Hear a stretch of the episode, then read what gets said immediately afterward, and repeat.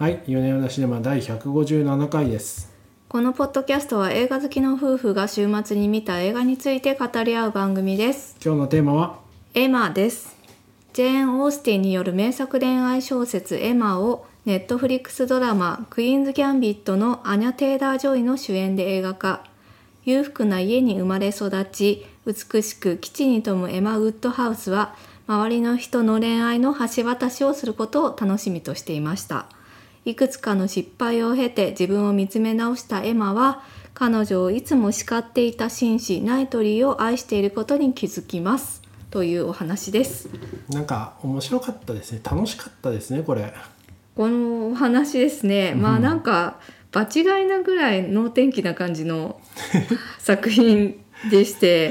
そうですね。まあコメディ、はい。コメディ一応ですね。今年はですね今年の賞レースではゴールデングローブ賞でアニャ・テイラー・ジョイが主演女優賞。へでアーカデミー賞では、えー衣装デザイン賞とメイクアップスタイリング賞のヘアスタイリング賞の2部門にノミネートされております。へあのーどちらもノミネートだけで受賞はしていないんですけれども、うんうん。まあそうだなっていう感じで。うん。とにかくあの衣装デザインそれからですね髪の毛のヘアスタイリングとかがすごいなって思いました。このうん。くるくるくるっていう、その少女漫画みたいな縦ロールの使い方とか、でそのこの主人公たちが結構あのドレスを着てるんですけど、うん。そのドレスも何でしょう現代的なそのウェディングドレスみたいな形じゃなくてその頃のイギリスの上流階級の人たちが着ていたであろうものをちょっとちょっとモダンにしてるんですよね。ちょっと無駄にしてんのかな？そんな感じはしますけどね。かな？はい。まあが画面作りのせいでそう見えるのかわかんないですけど、なんかはい。ベタベタな、うん。まあ、色彩とかも無駄にしてると思いますね。はい。確かになんかあのちょちょっとなんかひねりのあるデザインにしてるっていう感じがしますね、うん。うん。そのまんま再現してる感じじゃない。そうですね。はい。なので、うん。なんかその見てるだけで画面があの華やかで楽しい作品になっていまして、うん。まあなんか女の子のカラフルなお部屋みたいな感じの。なんかそうですね、はい。なんといってもこの映画の魅力は画面の画面の色彩設計。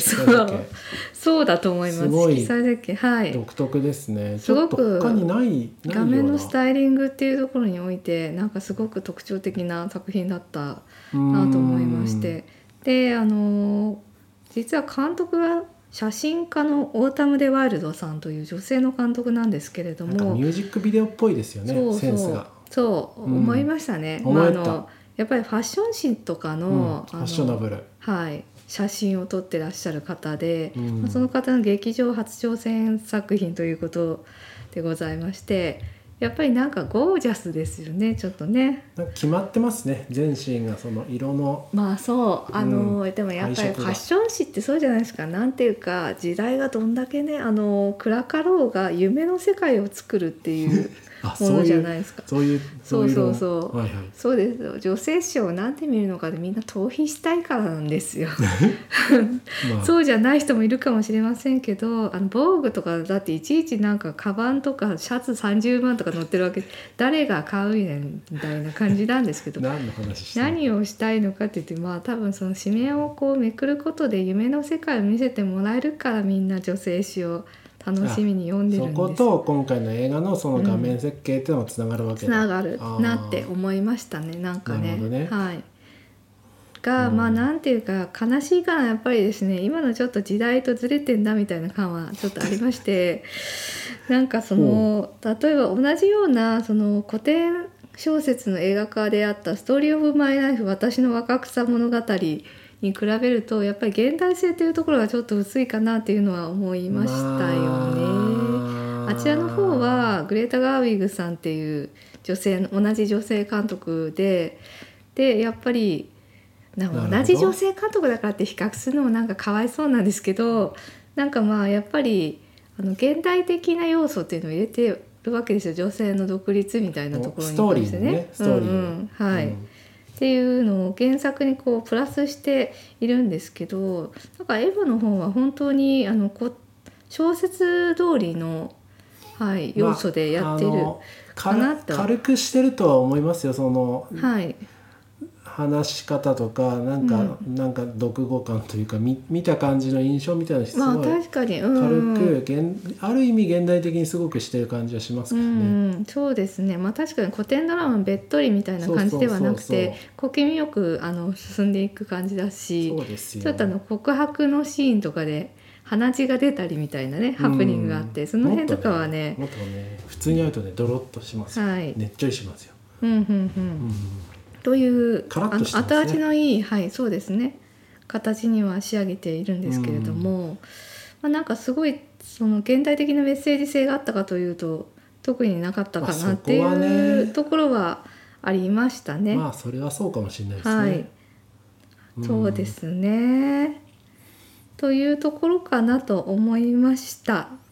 私の感想は以上でございます。ただすごくあの楽しい作品なので、あのなんか疲れちゃったなみたいな、ちょっと逃避したいなみたいな時に見るにはとてもあの最適な作品、楽しい、まあ、作品なので。なんか写真集をめくるような感覚で見るのすごくいいと思いますよ。馬車の色にせよ、うん、あのドレスの色にせよ、うん、なんかビールダイが真っ白の服を着てたりとか、あピンク色とかすごい綺麗じゃないですか。うん、うん。全ページなんかしゃ疲れて写真疲れななんで疲れてる前提なんですかね。疲 疲れてなくてもまあまあなんか重い要素があんまないじゃなないいですか。ないなくてそのあこういうふうなあ色の組み合わせの画面っていうのをずっと楽しんでるっていうのだけでも全然いいと思いますけどね。うんちょっとね撮影が面白いなって思って、うんそのすごく登場する人物たちのお洋服とかうん。あのイギリスのね風景とかものすごくあの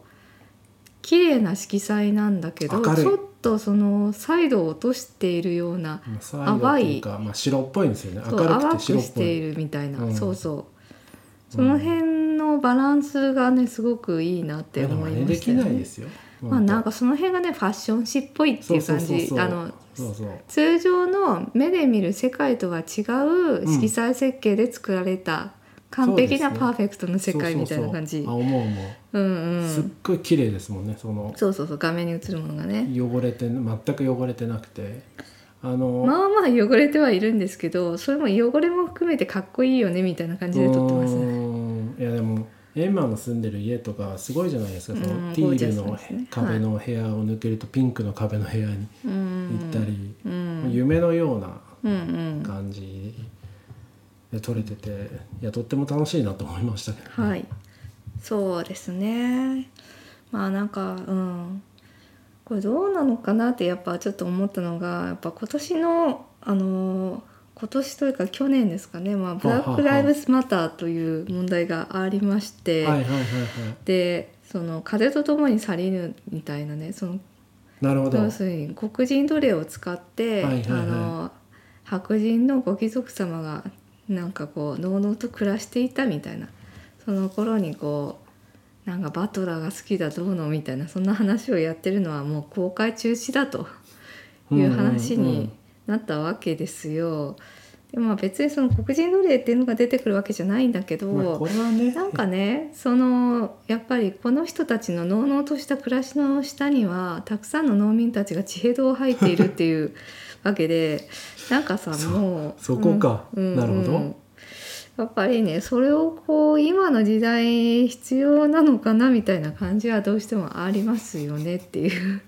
その辺の光と影の光のとこしか描いてないのでやっぱちょっとそこが足りてないのかもしれないなっていう感じはしました。まあ今の時代にやるんだったらっていう。このこの映画にそこまで求めますか？いやまあ求めなくていい。あのーうんなんで楽しいぞって言って見てもらえればいい作品なんですけどちょっと今の時代には合ってなかったかもなっていう感じです。ぶった切りますねはい。はい。そうですなるほど。ねうーん。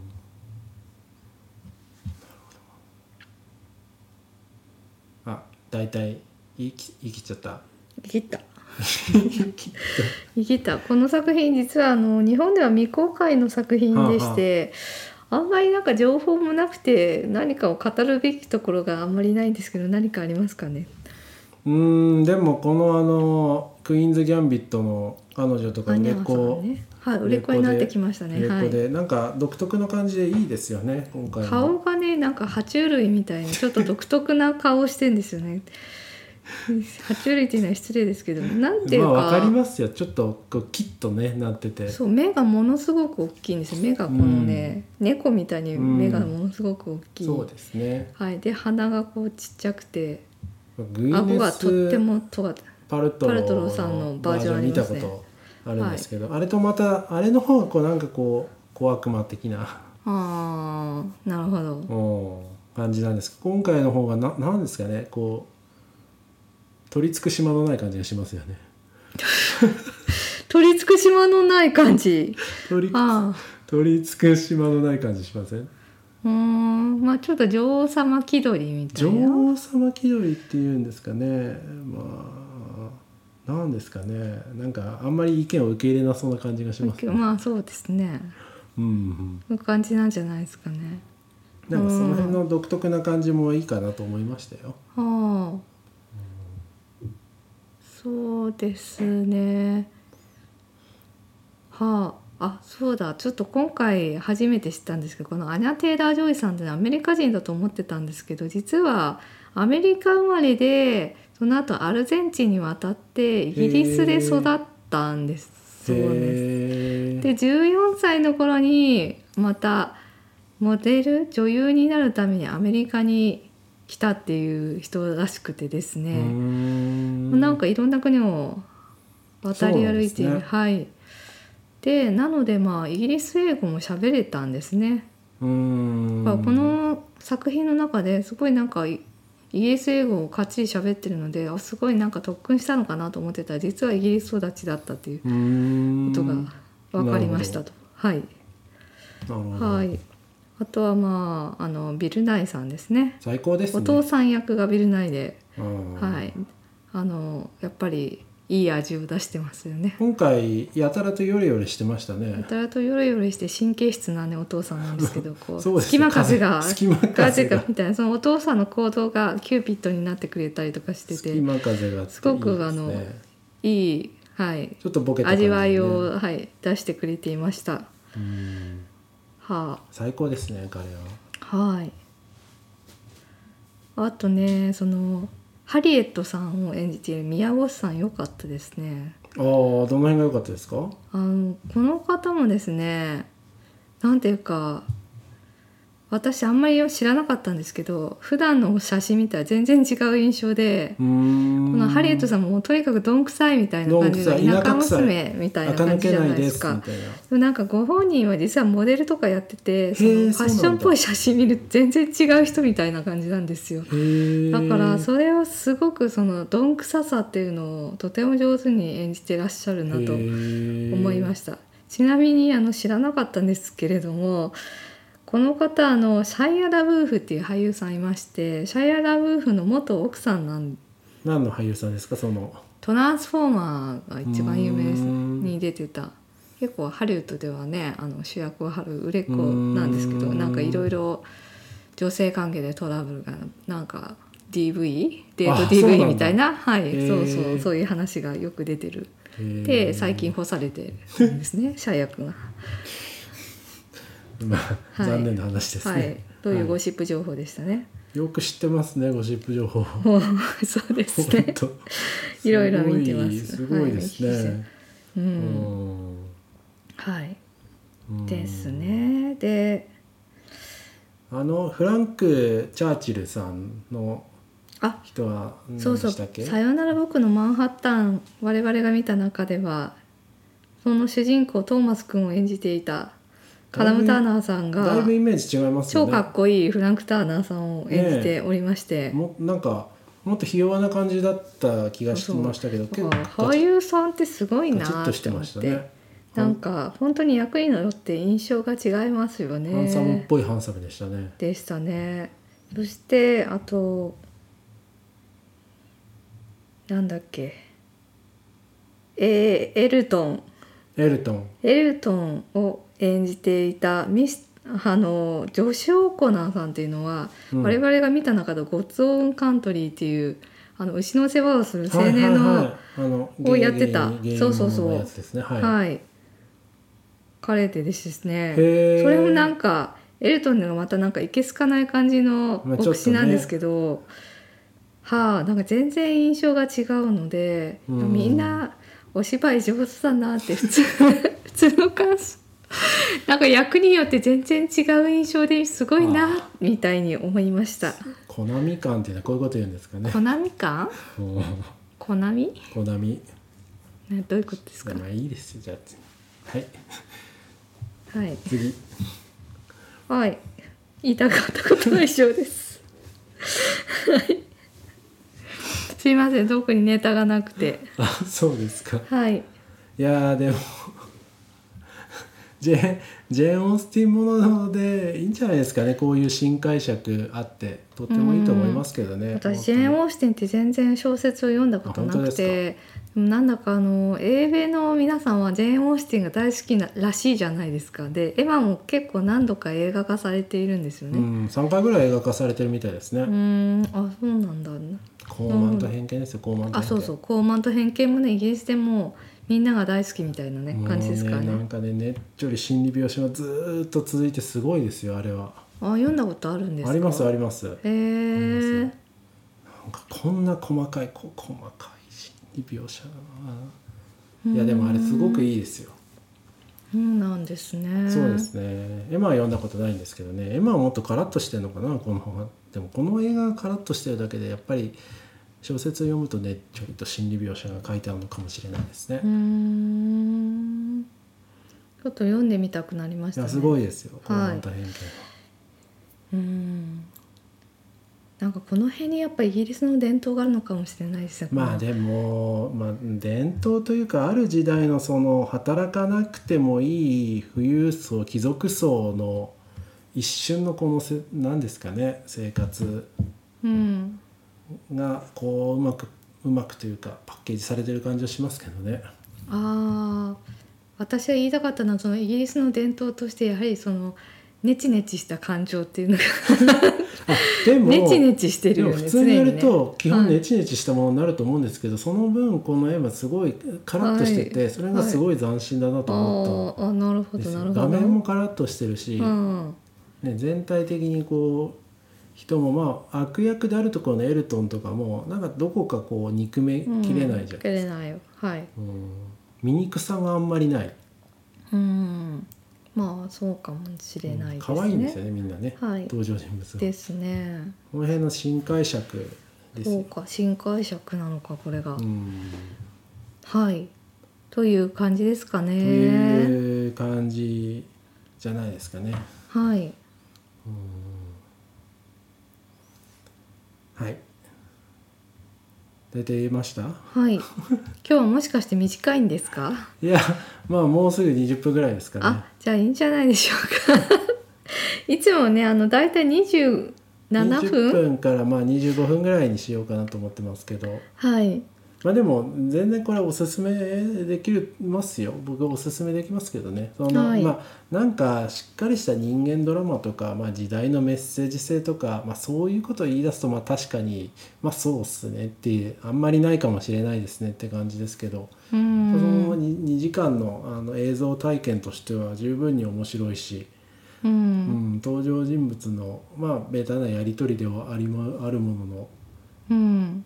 まあ、なんか先が読める展開ではあるものの、うんなんかスカッとする感じがするので、うん。いいうんんじゃないですかね。うん。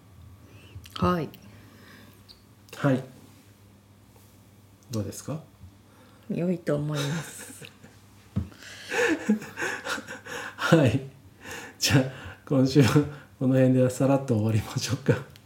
あ、そうだ。ちょっと気になるところがありました。終わるとなると思い出すんですね。やっぱり。はいどうぞ。ちょっとさっき気になったんですけど、なんでこのえーと何さんだっけ？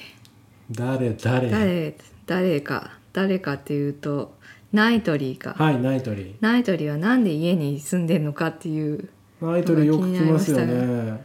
いやなんかい家にねどうやら住んでるっぽいんですよね。あ住んでるんですか？住んでるからああやってこう一緒に焚き火を囲んでいるわけですよ。なんかでも本当にね暇ですよねあの時代のああいうあの人たち本当にやることがないんだと思うんですよ、ね、働かないってことがなんていうかステータスなんですよね。まあそうかもそうそう。ねなんか銀行家とかはちょっと小バカにしててどうやら。働いてるんでふんふんふんふん。そういや本当暇ですよね。はい。ね来てお茶飲んで。ああでもないこうでもないとか。ちょっはいとダメ出しして帰るっていう、って言ってなんでナイトリーさんはこんなにいるのかっていうふうに先ほど調べたらナイトリーさんはえっ、とお姉さんがこのナイトリーの弟と結婚していてまあ半分家族みたいな感じなんですよね。義理家族。一瞬帰ってくる人ですよね。そうそうそう。はい。疲れたぞみたいな。子持ちで疲れてるぞ子育てではい、辛いぞみたいな感じの、うん。そうそうそう。うん。という感じですね。うん。とうんはい。それだけです。私の言いたかったこと 暇なんですよとにかく暇暇なんでな人間暇だといろいろ考えるんですよ人生どうのこうのとか。うーん。なるほどね。はい。はい。はい。ということで、はい。今週はこんなところにしましょうか。はい。ありがとうございました。あり。がとうございました